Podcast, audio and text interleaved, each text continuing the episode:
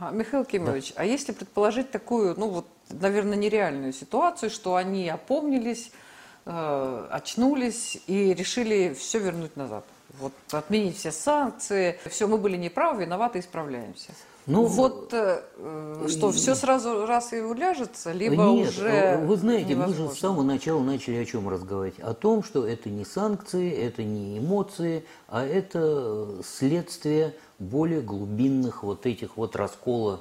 Это значит, им надо признать, э, это же санкции направлены на что? Это значит, надо признать, что да, они сдаются перед вот этим вот делением мира – перед э, подчинением, э, встраивания в русло Востока вот этого, наверное, к этому и придет в конце концов, потому что центр развития и центр доминирования, он перемещается на восток. Запад это все-таки такая утухающая хоть. Э, так что это вот через некоторое время, видимо, так, так оно и произойдет. Но добровольно они это не сделают, конечно. Ну, значит, никогда. они должны будут а, как это, смириться. Да, да. То есть, э, а для этого нужно время. А для, для этого, этого нужно, нужно время, время и еще более четкие вот эти вот сигналы, которые поступают с той стороны, то есть, когда они реально поймут, что все, вот, э, то есть, они же, понимаете, вот Соединенные Штаты, вот э, с 90-х годов,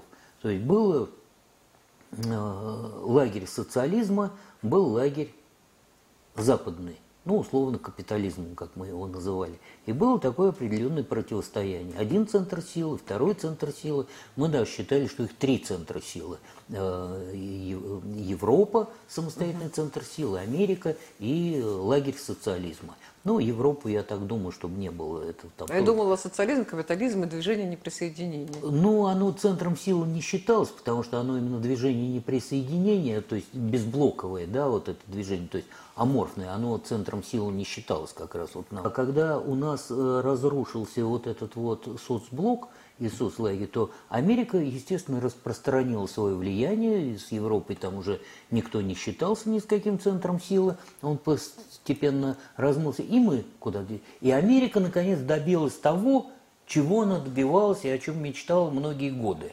десятилетия.